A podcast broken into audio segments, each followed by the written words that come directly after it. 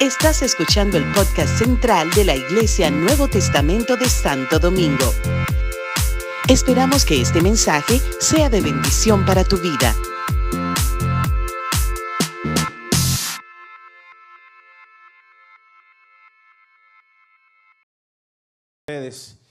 poderle compartir hoy la palabra del Señor. La verdad que cuando uno sube aquí a predicar, uno quiere que esto pase lo más rápido posible. uno quiere que el tiempo corra porque eh, esto es un compromiso. Amén. Esto es un compromiso importante.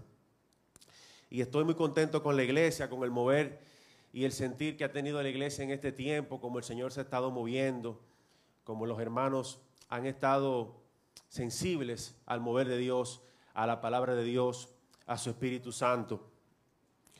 Gloria a Dios. Y bueno, bendecir a todos los hermanos que están conectados también eh, desde sus hogares, aquellos hermanos que están aquí también, bendiciones para todos. A los hermanos que nos visitan hoy por primera vez, Frenicer, eh, esa joven también, bendiciones mis amados, bienvenidos a la casa del Señor. En esta mañana eh, se me ha designado un tema para tratar con ustedes. El pastor Esdras, cuando estamos elaborando el material de vasos de gloria, él, lo que me comenta es, bueno, tus experiencias, las experiencias que tú has tenido con Dios. Amén. Y el tema que vamos a tratar en esta mañana de vasos de gloria se llama un Dios de detalles. Vamos a ver la primera imagen, por favor si es posible, Sebastián. Ahí está, un Dios de detalles. Gloria a ti, Señor Jesús. Me presento, Señor, delante de ti. Te presento este tiempo, Señor. Habla a nuestros corazones, a nuestras vidas, Señor. Te presento cada hermano aquí, cada persona, Señor. Que tú hablas a nuestros corazones, Señor. Que no seamos los mismos, Señor, mi Dios. Oh alfarero divino, que tú, Señor, que tu palabra, Señor, descienda en este lugar. Que tu presencia, Señor, Dios mío, se haga manifiesta en este lugar, Señor. Padre, cambia corazones, cambia vidas, Señor, trastorna, Señor, transforma, Señor. Padre, quebranta cimientos, Señor, mi Dios. Padre de orgullo, Señor, de amargura, Señor, en el nombre poderoso de Jesús, en esta mañana. Gloria a ti, Señor. Muy bien, mis amados. Primero, antes que todo, usted está aquí intencionalmente. Diga conmigo, intencionalmente. Y hablaba esta mañana con Esther, le decía, mira, la gente cuando viene a la iglesia, cuando viene a la casa de Dios, viene porque necesita de Dios. Viene con un interés espiritual, un interés de que algo, de que Dios trate con su vida, de darle algo a Dios. De, nosotros tenemos, venimos a la casa con ese deseo de ser ministrados por Dios, de ser trabajados por Dios. No es lo mismo que ir, por ejemplo, a una plaza, que ir al trabajo, que ir eh, al colegio, a la escuela. Cuando venimos a la casa de Dios, venimos intencionalmente buscando algo. Y bueno, Hansi más o menos hizo una introducción de lo que, de lo que le voy a estar compartiendo hoy. Eh, Dios, de, manera introductoria, ¿verdad?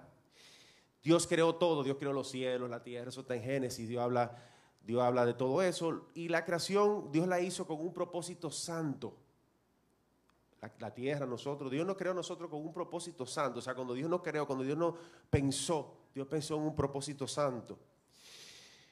Y, en medio de todo esto, dice la palabra del Señor en Job 37, 14, lo siguiente. Eliú, un amigo de Job, le dice lo siguiente. Dice, escucha esto, Job. Detente y considera las maravillas de Dios. Ahí en ese verso está eh, resumido todo lo que voy a hablar hoy. Los detalles de Dios, un Dios de detalles. Un Dios que tiene detalles con su gente, un Dios que tiene detalle con su pueblo, un Dios que tiene detalle con todo lo que hace. Continúa ese verso diciendo, ¿sabes tú cómo Dios las pone en concierto y hace resplandecer la luz de su nube? ¿Has conocido tú las diferencias de las nubes, las maravillas del perfecto en sabiduría? El libro está hablando a Job aquí, pero básicamente, eh, inicialmente es ese, ese primer verso, el verso 14, que dice, detente y considera las maravillas de Dios. A veces nosotros estamos tan complicados, tan eh, cargados con las situaciones de la vida, con las cosas que nos ocurren, ¿verdad? Pero entonces, eh, con todo este eh, concepto de Dios, de Dios crearnos con un propósito santo, entonces la caída del hombre, la caída de nosotros, por nuestro pecado, por nuestra concupiscencia, ¿verdad? Eh, y parte de lo que nosotros vemos en la tierra, eso que nosotros vemos, por ejemplo, como la contaminación ambiental, la pobreza, todo eso que nosotros vemos, muchas cosas son provocadas por el hombre, por nosotros. Eso es así, por esa, por esa naturaleza caída que, nosotros, ¿verdad? De nosotros. Y, ahora vemos, por ejemplo, eh, estamos viendo ahora, ¿no? Que la tierra, dicen por ahí que este va a ser el año más caluroso que si siguen a Jan Suriel, sabe que Jan Suriel dijo que este año va a ser el más caluroso. Ya tú sabes, ya desde que te dicen eso, remángate la manga y prepárate, porque, ¿verdad? Nosotros, nuestra naturaleza, o sea, nosotros, por esa naturaleza caída de nosotros, nosotros tenemos una capacidad de destrucción como seres humanos, o sea, nosotros de destruir las cosas. Dice Génesis 2.7, entonces Jehová Dios formó al hombre del polvo de la tierra y sopló en su nariz aliento de vida y fue el hombre un ser viviente.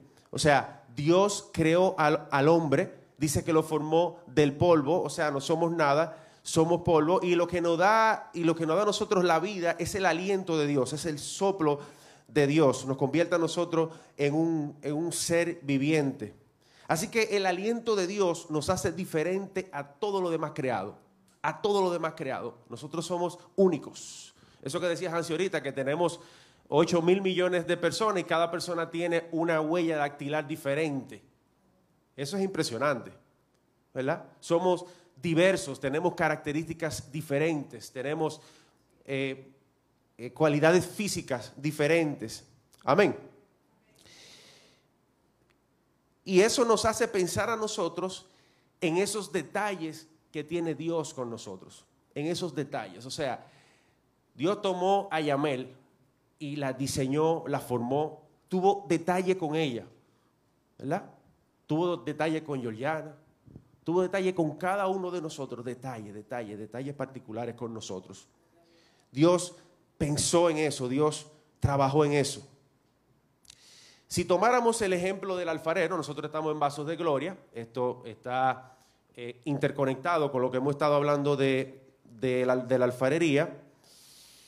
El alfarero toma la, tierra de la cantera, la prepara, la convierte en barro para poderlo moldear, lo moldea, lo trabaja, forma una vasija. Vimos el domingo pasado las herramientas que Dios utiliza para, para ir formando esa vasija. Entonces llega el momento, ya cuando la vasija está ya, eh, digamos, en su etapa final o en su etapa casi final, viene entonces el momento de trabajar los detalles, donde el alfarero entonces se toma su tiempo, evalúa la vasija, déjame ver qué puedo hacerle a esta vasija, ah, mira, puedo hacerle este diseño de esta flor, o puedo pintarle este, este, este pajarito, o puedo pintarla de este color, trabajar los detalles de la vasija, o sea, trabajar los detalles en nosotros. En el caso de Dios estamos hablando de gracia, poder y gloria. Y Dios tiene detalles con nosotros. Voy a ver, cuando eh, me puse a investigar en la Biblia, eh, las cosas que Dios hace con nosotros son innumerables, o sea, demasiado. Así que tomé eh, algunos puntitos que quiero puntualizar en esta mañana y de lo que vamos a estar hablando. Vamos a ver la segunda diapositiva, por favor, la segunda imagen. La primera es que Dios es verdad. Dice la palabra del Señor en, la primera parte del número 23, 19, Dios no es hombre para que mienta, ni hijo de hombre para que se arrepienta. Eso, eso, como, hasta que, eso rima como una canción. Dios no es hombre para que mienta, ni hijo de hombre para que se arrepienta. Juan Carlos, una canción ahí tú tienes, mira, ve, sácala. Dios no miente, Dios es verdad. Si alguien te ha dicho que Dios miente, esa persona es mentirosa, porque Dios no miente. Dios es verdad. Ese es el primer detalle que tiene Dios con nosotros. Nosotros podemos tener muchos amigos, nosotros podemos tener muchos familiares, pero en algún momento nosotros le hemos hablado mentira a esa persona. Pura y simple. Quizás a nuestro, a nuestro, a nuestro supervisor, nuestro compañero de trabajo, nuestra esposa, nuestro esposo, nuestros hijos, quizá en algún momento nosotros hemos dicho algo inadecuado, nosotros hemos dicho algo que no es verdad. Ahora, para Dios no. Dios no miente. Dios no miente. Y Dios lo que dijo, lo va a hacer. Dios lo que prometió, lo va a cumplir. No miente. Gloria a Dios. La próxima, por favor. Segundo detallito que tiene Dios con nosotros es que Dios es consolador. Dios es consolador. Dice la palabra del Señor en 2 de Corintios 1:4. Voy a leer a partir del versículo 3. Bendito sea el Dios y Padre de nuestro Señor Jesucristo, Padre de misericordias y Dios de toda consolación, sigo en el 4, el cual nos consuela en todas nuestras tribulaciones, para que podamos también nosotros consolar a los que están en cualquier tribulación, por medio de la consolación con que nosotros somos consolados por Dios. Porque de la manera que abundan en nosotros las aflicciones de Cristo, así abunda también por el mismo Cristo nuestra consolación. Oiga eso. Dios de consolación. Mire, hermano, la verdad es que cuando uno está con Dios, cuando uno está lleno del Espíritu de Dios, usted puede tener situaciones de tristeza. Todos tenemos situaciones de tristeza. Ahora, cuando Dios está contigo, que viene ese poder de Dios, esa consolación de Dios, que tú puedes tolerar, que tú puedes soportar las situaciones difíciles. Todos tenemos situaciones difíciles, hermano, todos tenemos situaciones difíciles. Todos eh, estamos bajo el mismo sol, ¿verdad? bajo el mismo calor, todos estamos eh, bajo la, misma posición eh, cuando salimos a las calles, todos estamos, todos estamos expuestos. Amén. Y Dios viene con ese, con, esa, con ese manto que dice, mira, yo te consuelo, yo te consuelo. Así que ese es un detalle de Dios sumamente especial. Decirte a ti que no importa la situación que tú estés pasando, por más difícil que sea, Dios te consuela. Si has perdido algo, mira, Dios te consuela. Dios no se ha olvidado de ti. Gloria a ti, Señor.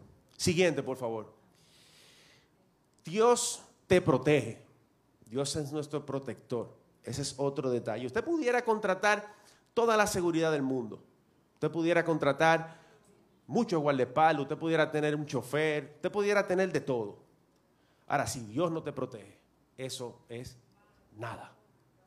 Eso es solamente una, un disfraz, nada. Dice en Proverbios 35, toda palabra de Dios es limpia, es escudo a los que en él esperan. Y el Salmo 119, 114 que estamos viendo en pantalla dice, mi escondedero y mi escudo eres tú. En tu palabra he esperado. Porque a veces cuando tenemos situaciones tendemos a desesperarnos. Cuando tenemos eh, retos, cuando tenemos eh, algo que nos amenaza, una, una situación amenazante en nuestra vida, podemos correr y olvidarnos de que Dios es nuestro escudo, que es nuestra protección. Amén. Y bueno, esta cosita que tengo aquí, que quizá a ustedes les llama la atención, ¿eh? no tiene que ver nada con política, ¿ok? Bien, esta cosita que ustedes ven aquí, esto es un, ¿cómo se llama esto? Mónica, un lacito, un lacito, un lacito. Hoy se celebra el Día Internacional de la conciencia sobre enfermedades intestinales. Ustedes se sorprendería la cantidad de eh, enfermedades que hay que tienen que ver con el, intestino. Hay una enfermedad que se llama Crohn, quizá usted lo ha escuchado, que es sumamente eh, terrible, o sea, es una enfermedad realmente difícil. Entonces, estoy usando esto porque estaba esta mañana en ese lugar, están haciendo hoy una celebración, vamos a decir, una, una reunión, bueno, está mi familia, porque el que me conoce sabe que mi hijo tiene un proceso intestinal que nosotros hemos estado trabajando y orando fuertemente por él. Mire, hermano, hemos hecho de todo, de todo. Usted no se imagina de todo. Hemos viajado fuera, hemos hecho de todo, de todo, de todo. Pero la verdad que Dios ha tenido control de mi hijo de una forma espectacular. Yo no tengo... Dios lo ha hecho. Realmente es un caso interesante porque esa, enfermedad, eh, no es Crohn, esa enfermedad eh, usualmente los jóvenes, sobre todo, las personas, tienden a ser muy delgados, personas muy delgadas. Y Gabriel es... Entonces, es fuerte, es fuerte. Y bueno, seguimos orando, seguimos orando a Dios, seguimos confiados del Señor. Él está en un tratamiento. Y gracias a Dios todo ha salido bien. Pero lo que le traigo esto para que ustedes entiendan que cuando usted confía en Dios, Dios te va a proteger a ti, a los tuyos, a tu familia. Dios te va a proteger. Tú quizás no, no, porque a veces nosotros queremos ver las cosas automáticas. A veces nosotros queremos, por ejemplo, como cuando tú prendes la televisión, que tú prendes la televisión y de una vez te sale la imagen. Eso, a veces nosotros queremos que la vida sea así. Nosotros tenemos un control remoto para nosotros prender, ¡pam! y que de una vez me salga la imagen. Es que Dios no funciona así, Dios no trabaja así. Porque Dios está trabajando con nuestro carácter, con nuestras intenciones, con nuestros pensamientos. Dios nos está procesando. El alfarero nos está procesando. Entonces, cuando tú tienes una situación amenazante, confía porque Dios te protege. La siguiente imagen, por favor. Dios piensa en nosotros. Eso es interesante. Si yo le preguntara a usted ahora, vamos a ver, Karen, vamos a ver que. No, no, mire para otro lado, Karen, que te voy a preguntar a ti. Karen, vamos a ver algo que usted haya, que se pueda compartir, claro, algo que usted haya pensado en el día de hoy. Algo, cualquier cosa. Vamos a ver. Yo pensé desde la mañana que tengo muchas situaciones, pero decidí venir a adorar al Señor. Gracias, Karen. O sea que tú te levantaste esta mañana pensando en eso. Quiero ir a mi iglesia, quiero visitar a mi Señor, quiero, ¿verdad? Sí, la verdad es que nosotros eh, dedicamos tiempo a pensar en las cosas. A veces nosotros, el cerebro tiene diferentes cortezas y cuestiones. Los doctores saben más que yo de eso. Hay pensamientos que son automáticos, ¿verdad? Que nosotros ya de manera cotidiana, eh, ¿verdad? Pero hay veces que nosotros dedicamos tiempo a pensar en ciertas cosas. Y yo quiero decirte que esos 8 mil millones de personas, Dios piensa en cada uno de nosotros. Dios piensa. Dios piensa. Hoy Dios, ahora en este momento, Dios está pensando en ti, pensando en ti, pensando en ti. Dice la Biblia que tiene pensamiento de bien Pensamiento de bien tiene Dios. Nosotros pudiera ver, por ejemplo, alguien puede estar ahora mismo, la Biblia lo dice, alguien puede estar ahora mismo, puede ahora mismo tener un pensamiento negativo hacia ti. Ahora mismo puede haber alguien que tenga, que esté pensando en ti de manera negativa. Bueno, y el, salmista David habla de eso, de Señor, mira, guárdame de eso que están pensando en destruirme. ¿verdad? Pensando en acabar conmigo. Es algo bíblico. Ahora, usted no se imagina la paz que me da a mí saber que Dios está pensando en mí. Que está pensando en mí, que, está pensando, que no se olvida de mí. Eso, eso me inspira a yo pensar en Él, a yo tenerlo pendiente a Él. A nosotros cuidar nuestros pensamientos, lo que nosotros pensamos, que nosotros llenemos nuestros pensamientos de lo bueno. Gloria a ti, Jesús. Y más adelante le voy a dar algunas estrategias para eso. De ese, de ese tema particularmente, Dios piensa en nosotros. Saco cuatro puntos. Entonces aquí tengo la tarea de los vasos de gloria. ¿Dónde están los vasos de gloria que están registrados? Levanten la mano, vamos a ver. Le voy a dar la tarea por adelantado, ¿ok? Para que la anoten, pero va a salir en el, en el sistema, ¿verdad? Si quieren anotarla, la pueden anotar por ahí. Esta es la tarea. Escribir algunos detalles que tiene Dios según Salmos 139. Lo repito. Escribir algunos detalles que, que tiene Dios según Salmos 139. Lo que vamos a ver ahora tiene que ver con Salmos 139, eh, pero quiero que ustedes hagan eso, ¿verdad? Como, como parte de su tarea. Y ojo, ojo, yo estoy registrado y yo estoy haciendo mi tarea, ¿eh? Yo, estoy, yo soy también un vaso de gloria que está siendo procesado. Eh, me faltan tres tareas para ponerme al día, eso sí. Me llegaron las últimas tres tareas y las tengo que hacer. Pero las voy a hacer. Gloria a Dios. Muy bien. Primero, número uno, pueden dejar esa imagen, no la quiten por favor. Primero, Dios nos conoce en lo más íntimo. En lo más íntimo, Dios nos conoce. Lo más íntimo. Dice el Salmo 139, 1, tú me has examinado y conocido, tú has conocido mi sentarme y mi levantarme, has entendido desde lejos mis pensamientos, has escudriñado mi andar y mi reposo, y todos mis caminos te son conocidos. Segundo, Dios conoce nuestras luchas. No se ha olvidado de ti, ¿eh? No se ha olvidado de ti. Dios conoce tus luchas. Y puede ser que tú tengas luchas de años. Puede ser que tú tengas luchas de semanas, de días, de meses. Pero puede ser que tú tengas luchas de años. Yo quiero que tú sepas que Dios conoce tu lucha. Dios la sabe, Dios la conoce. Dios está contigo, Dios está al lado tuyo. Te dice, yo conozco tu lucha. Yo conozco lo que tú estás pasando. Yo sé lo que tú estás pasando. No me he olvidado de ti, yo lo sé. Tercero, Dios conoce cómo se formó nuestro cuerpo. Dice la Biblia que conoce hasta el último cabello de nuestra cabeza, ¿verdad? Lo tiene todo contados. Dice Salmo 139, 13, 139, 13, porque tú formaste mis entrañas, tú me hiciste en el vientre de mi madre. Te alabaré porque formidables, maravillosas son tus obras. Estoy maravillado y mi alma lo sabe muy bien.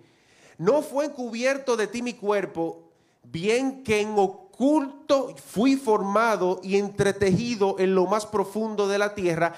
Mi embrión vieron tus ojos. Aleluya.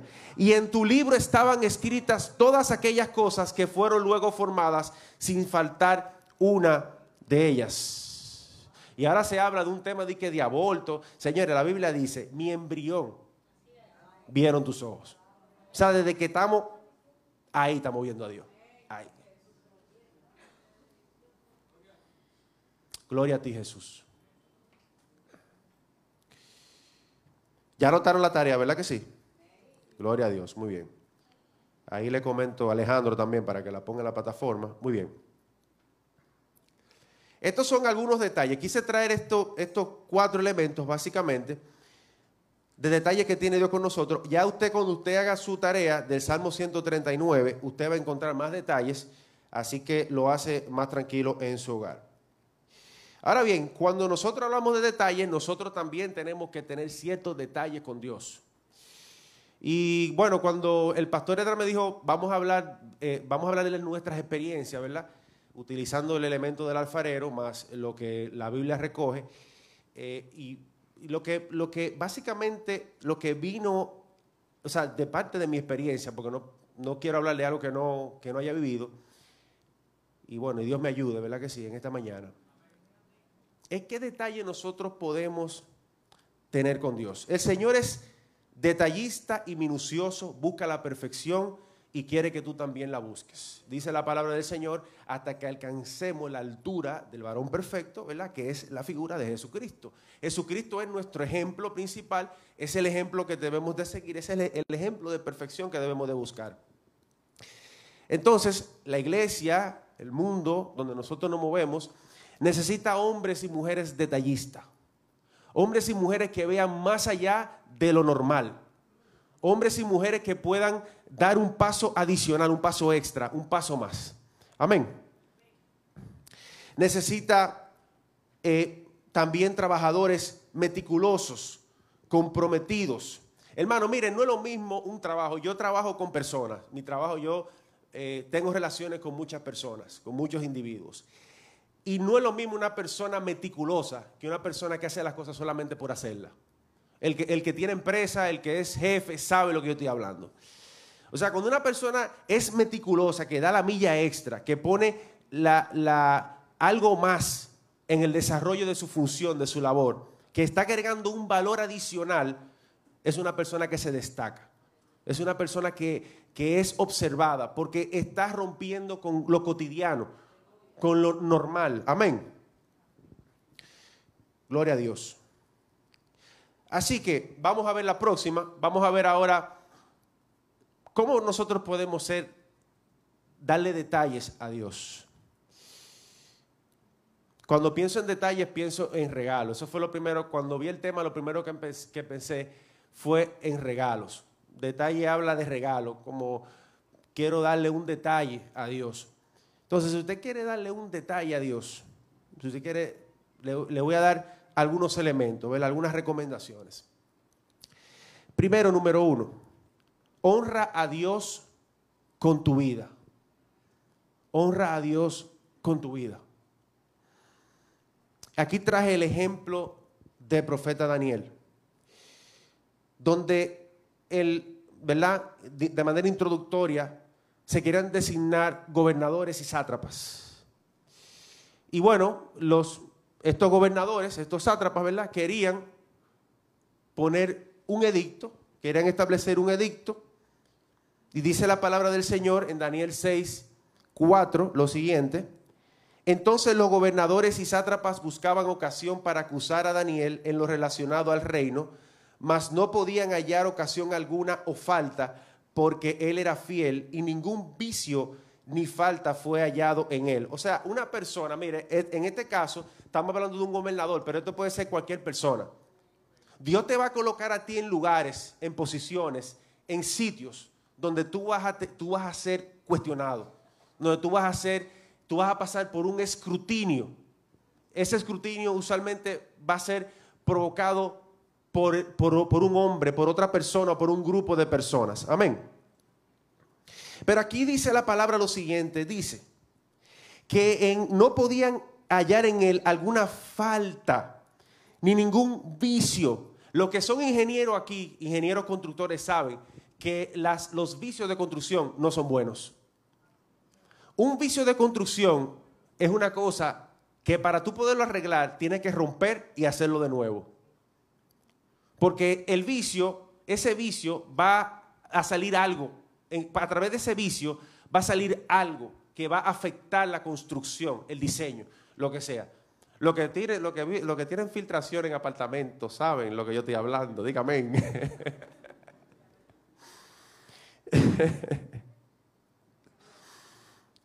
Y aquí dice la Biblia, ¿verdad? Que en Daniel, ellos, ellos, ellos se sentaron, me imagino, y dijeron, señores, vamos a ver, ¿qué es lo que, díganme qué es lo que Daniel ha hecho, qué es lo que ha hecho este hombre de Dios. No, pero mira, él, no, mira, vemos, vemos que todo está bien. Entonces, la pregunta para ti en esta mañana es la siguiente: ¿eres fiel a Dios? Primero, ¿eres fiel a Dios? ¿Realmente eres fiel a Dios? Segundo, ¿hay alguna falta o vicio en ti? Ojo, una falta puede ser, eh, yo he cometido faltas faltas.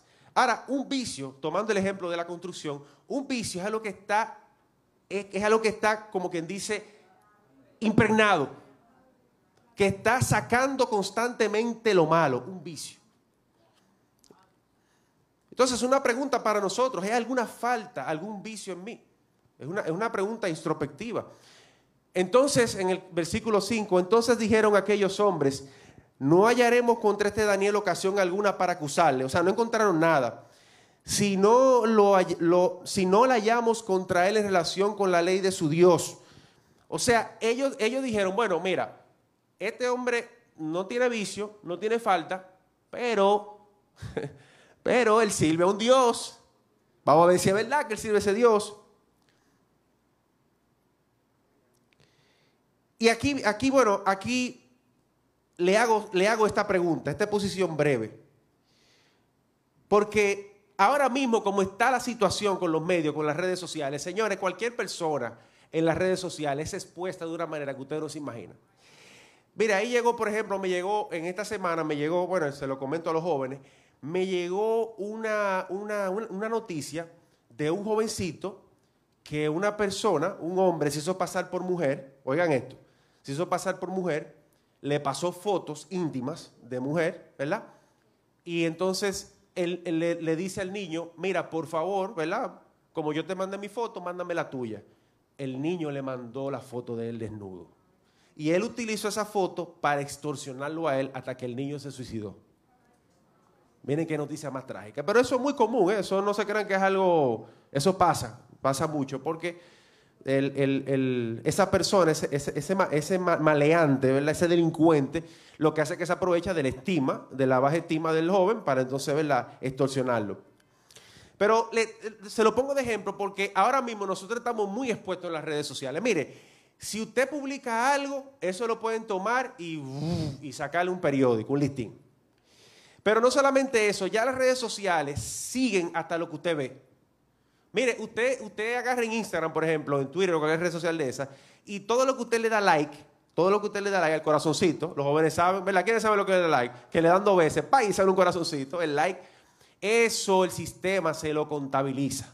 Y no solamente que se lo contabiliza, sino que le dice a los demás a que usted le está dando like. Pero eso ha llegado ahora a otro nivel. Ahora la red social lo que hace es que está pendiente a lo que tú miras. Y en base a lo que tú miras, hace un perfil tuyo. Hay por ahí una gente que dice, no, porque el celular me está oyendo, porque yo estaba hablando de carro y de repente entré a Instagram y me salió un anuncio de que compre un carro. Eso es... Eso dice la gente, ¿verdad? Eso dice la gente, ¿verdad? Pero mire, tenemos que tener mucho cuidado, mucho cuidado, mucho cuidado.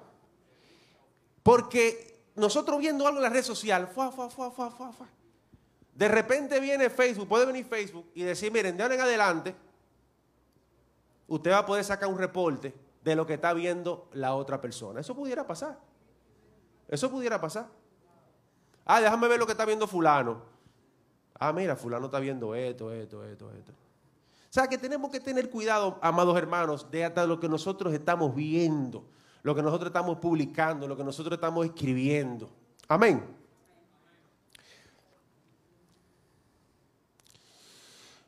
Bueno, entonces, siguiendo con la historia de Daniel, eh, pasó lo siguiente, eh, se estableció un edicto del rey eh, un edicto contrario a la ley de Dios. Y entonces en el versículo 10 dice lo siguiente. Cuando Daniel supo que el edicto había sido firmado, entró en su casa y abiertas las ventanas de su cámara que daban hacia Jerusalén, se arrodillaba tres veces al día y oraba y daba gracias delante de su Dios como lo solía hacer antes. Importante esto. Muy importante.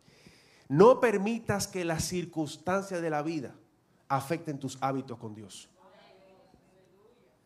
No lo permitas. Este hombre, este hombre que se le, se le estableció un edicto, este hombre lo que hizo fue seguir con sus hábitos. Si usted está en su mañanita y tiene una situación, siga con su mañanita. Si usted leía la palabra, leía la Biblia y tiene una situación, siga leyendo su Biblia. Siga confiando en Dios.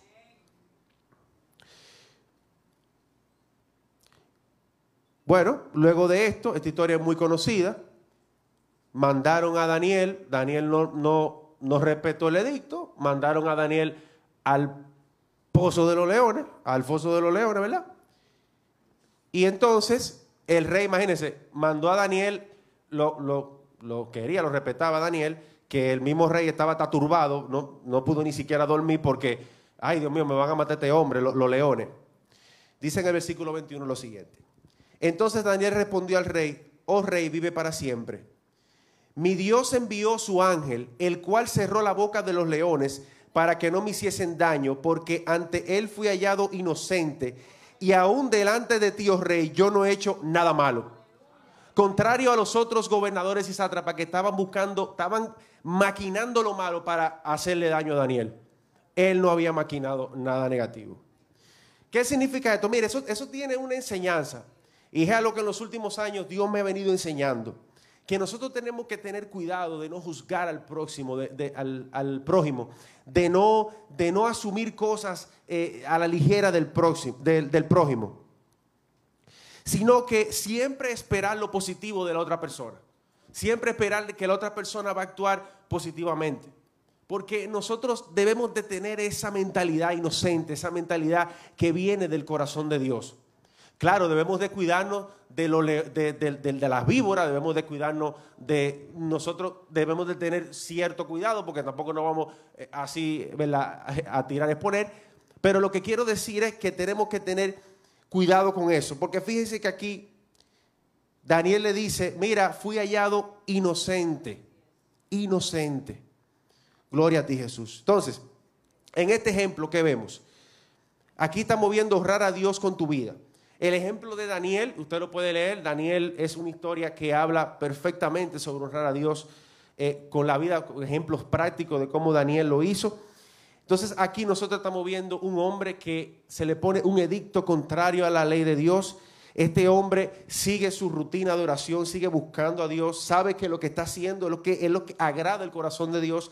Este hombre entonces es llevado a un lugar donde le espera la muerte, donde leones se lo pueden comer, pero Dios lo protege de esos leones. Y luego, bueno, los, los, el rey, luego que sube, el rey manda entonces a los sátrapas y entonces los leones eh, se comen a los sátrapas. Entonces, ¿por qué le traigo este ejemplo? Por lo siguiente, vamos a ver la siguiente imagen, por favor.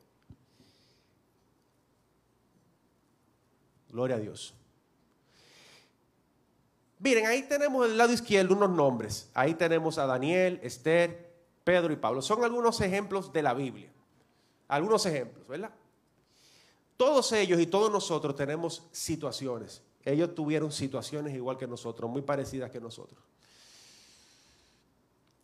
Ahora bien, tú debes de tomar, tú vas a tener que tomar una decisión que usualmente es una acción frente a esa situación que se te presenta. Y esa decisión te va a dar un resultado. Aquí yo estoy poniendo un ejemplo de dos acciones, dos acciones.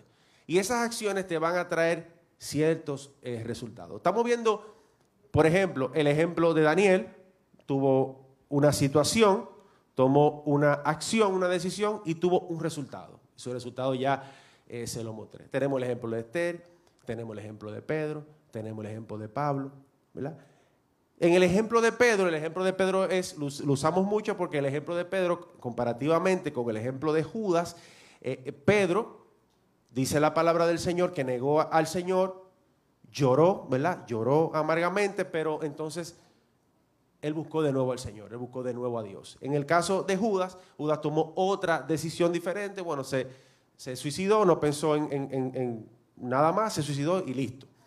Entonces, entonces, ¿qué pasa? Exacto, no hubo arrepentimiento. En el caso de Pedro hubo arrepentimiento, en el caso de Judas no hubo arrepentimiento. Entonces, ¿qué pasa? Le traigo este ejemplo porque nosotros vamos a, vamos a vivir situaciones en nuestro día a día, nosotros vamos a tener situaciones, vamos a tener eh, eh, que, tomar acciones y decisiones y tenemos que estar preparados, tenemos que estar dispuestos a tomar las decisiones correctas para tener los resultados correctos que nosotros esperamos. Amén. Siguiente, por favor. Otro, otro detalle que podemos tener con Dios es honrar a Dios con tu tiempo. Honrar a Dios con tu tiempo. Sumamente valioso el tiempo, porque el tiempo, eh, a diferencia, por ejemplo, de los bienes, del dinero, no se recupera. El tiempo pasa, pasa, pasa, pasa, pasa, pasa. Y, cada vez, eh, ahora, por ejemplo, yo tengo menos tiempo que el que tenía cuando nací. Entonces, dice Juan 12, 26, si alguno me sirve, sígame y donde yo estuviere, allí también estará mi servidor. Si alguno me sirviere, mi Padre le honrará. Entonces, ¿qué te digo con esto? ¿Cuál es la recomendación con esto? Hazle espacio a Dios en tu día. Dedícale tiempo a Dios en tu día. Dedícale tiempo a Dios en tu día. Todos los días dedícale un tiempo. Empezamos temprano en las mañanitas, a las, a las 6 de la mañana. Ahí tú estás dedicándole tiempo a Dios, ¿verdad? Tiempo para eh, leer las escrituras, tiempo para leer la Biblia, tiempo para dedicarte también en los negocios de Dios, ¿verdad? La iglesia, eh, evangelizar, predicar y demás. Entonces, a los vasos de gloria lo siguiente, los vasos de gloria. Si tu tiempo es solo los cultos, dedica más tiempo. Tiene que dedicar más tiempo al Señor. Importante con respecto al tiempo, lo siguiente. Primero, llega a tiempo a tus compromisos sé puntual. No importa que el otro llegue tarde, sé puntual. Si tú, para venir a la iglesia salía a las 10 menos 5 y llega tarde, sal a las 10 menos 15 para que llegues más puntual. No pienses en el otro, no pienses en lo que el otro, en lo que el otro piensa, que si tú llegas tarde, que si tú llegas temprano, no pienses en eso. Tú estás honrando a Dios. Eso es lo importante. Tú lo estás haciendo con Dios. Amén. No seas ocioso. No seas ocioso. Si estás ocioso, ora, adora y busca a Dios. Si estás en tu casa, yo no digo, por ejemplo, eh, a veces así yo veo una peliculita en Netflix. Se puede, ¿verdad que sí? Pero lo que Hansi mencionaba ahorita y lo que yo menciono ahora es que no debe, no debe convertirse en Netflix en como, como de una cuestión de cuatro a seis horas diarias. O sea, no. Tenemos que tener cuidado con nuestro tiempo, tenemos que cuidar nuestro tiempo. No procrastines, no, no estés posponiendo tanto las cosas, déjame hacerlo después. Ah, mira, después que yo voy a, después que yo voy a participar en Vaso de Gloria. Ah, mira, después que yo voy a... No procrastines. Ten iniciativa, ten iniciativa, sumamente importante, ten iniciativa, iniciativa.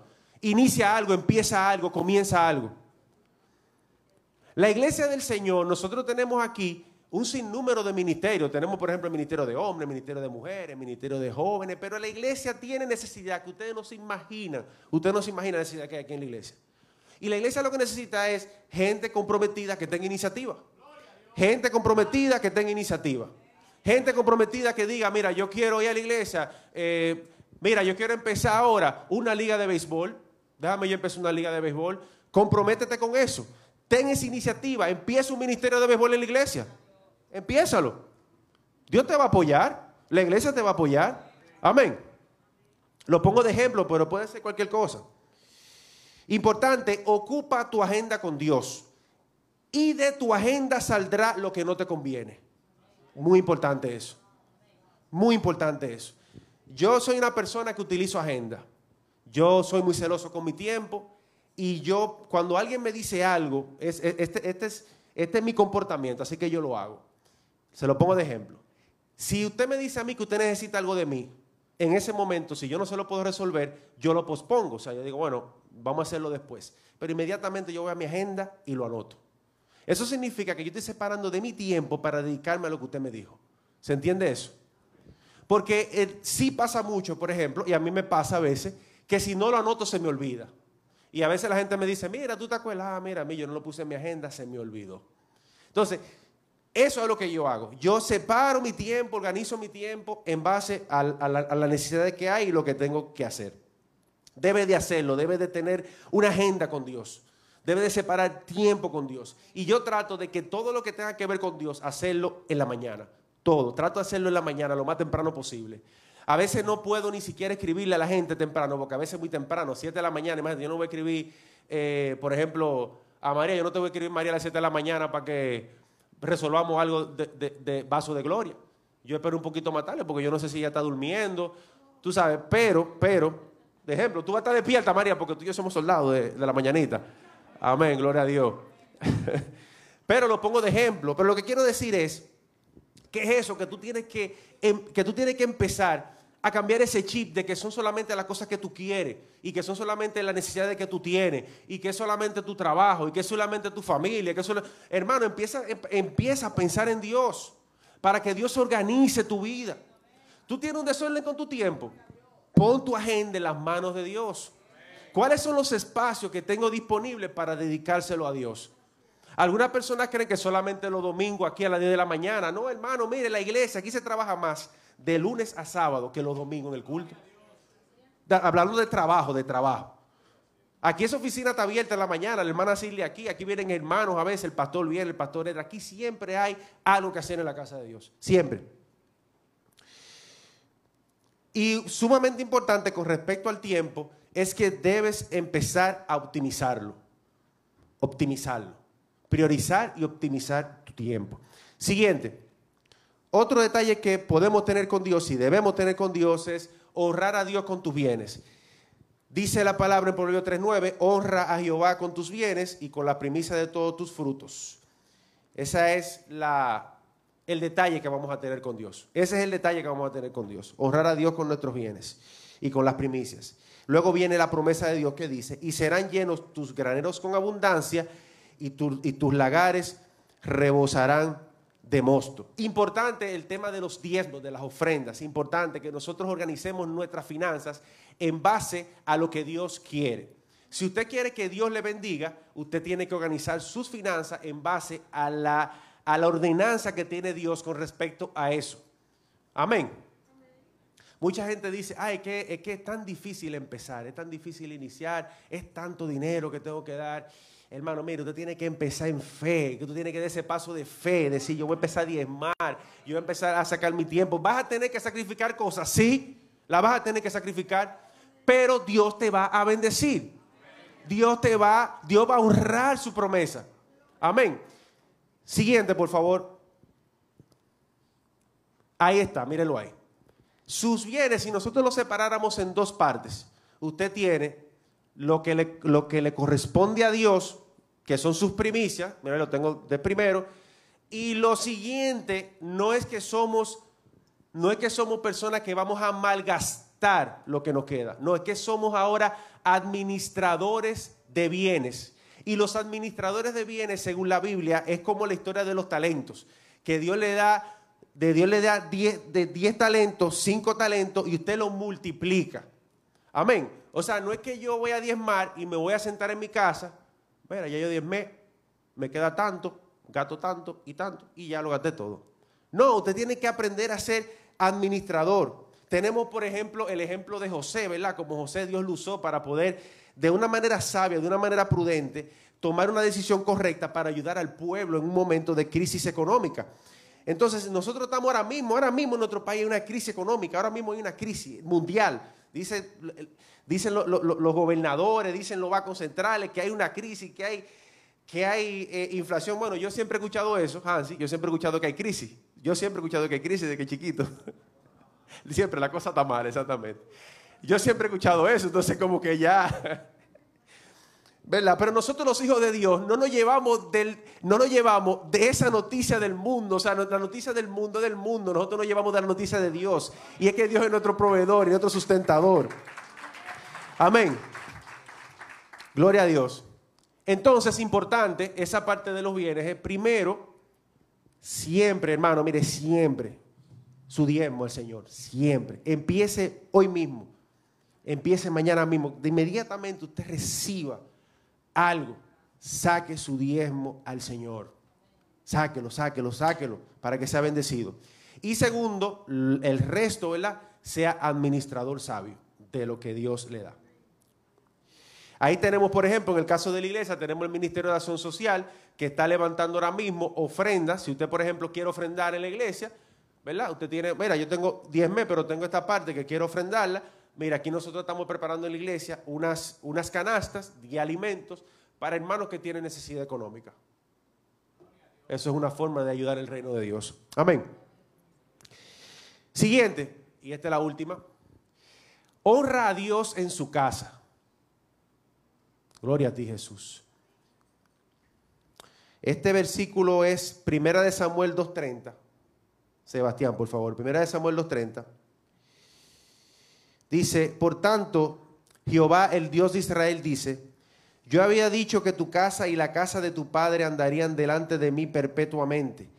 Mas ahora ha dicho Jehová, nunca yo tal haga, porque yo honraré a los que me honran y los que me desprecian serán tenidos en poco. Esta historia viene a raíz de una, de una situación que había en el templo de Dios, donde el templo de Dios estaba siendo, eh, no se estaba respetando realmente el templo de Dios. El sacerdote tenía dos hijos y esos dos hijos estaban haciendo de todo en el templo, o sea, lo que, lo que usted no se, ni se imagina.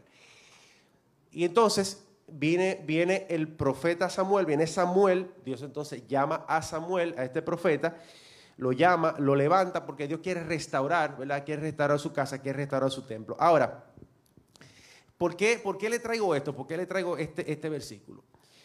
Dice, dice el detalle, ¿verdad? Honrar a Dios en su casa. Yo no me concibo, hermano, mire, yo no me concibo estar en la casa de Dios eh, que haya un desorden que haya eh, una desorganización, que haya suciedad, que haya que las cosas no estén funcionando adecuadamente. La casa de Dios tiene que ver con, primero, que nosotros somos templo, ¿verdad? nosotros somos templo del Espíritu Santo, pero también nosotros en comunidad, nosotros todos los que estamos aquí, formamos lo que es la casa de Dios. Nosotros somos la casa de Dios, somos nosotros. Nosotros no, no e, este lugar donde nosotros estamos aquí, no lo hacen las cuatro paredes, lo hacemos nosotros y el Espíritu de Dios. Si nosotros, si nosotros que nos vamos a ir, por ejemplo, el 19 de junio nos vamos a ir para el pabellón de la fama, ese pabellón se va a convertir en la casa de Dios, porque nosotros vamos a estar ahí y la presencia del Espíritu Santo va a estar ahí. Entonces, hermano, si usted viene a la casa de Dios, tiene que honrar a Dios, tiene que honrar a los hermanos, tiene que bendecir a los hermanos, tiene que, tiene que tiene que representar a Dios. Usted es un representante de Dios y de las cosas de Dios. Usted es un sacerdote de las cosas de Dios. Amén. Así que estos son los detalles que vamos a tener con Dios. Quiero pedirle a...